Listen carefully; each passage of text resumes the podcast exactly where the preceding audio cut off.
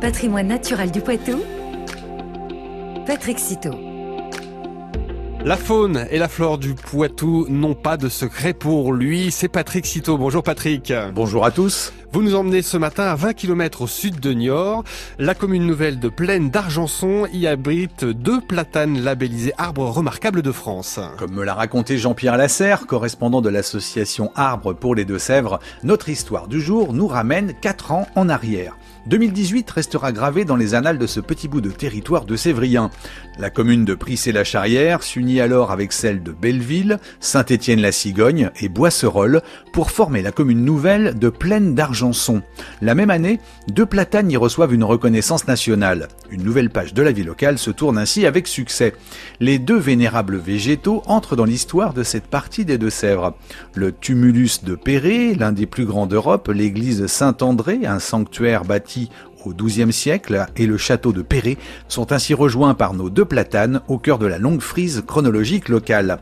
Nos deux pépites du patrimoine naturel de Sévrien ont ainsi pris racine dans le parc du château il y a trois siècles. Du haut de leurs 50 mètres, ils ont vu passer les péripéties vécues par les habitants des villages alentours. Nos deux platanes dominent tous les autres arbres du coin. Il faut dire que la voûte végétale qu'il constitue a de quoi marquer les esprits. Vu du dessous, on a l'impression de tutoyer du regard la nef végétale d'une cathédrale, une configuration qui invite presque au recueillement. Notre correspondant de l'association Arbre ne pouvait qu'être séduit par une telle architecture naturelle. Les deux platanes ont ainsi été labellisés arbres remarquables de France en octobre 2018 à l'occasion de la fête des plantes et du jardin de Perret.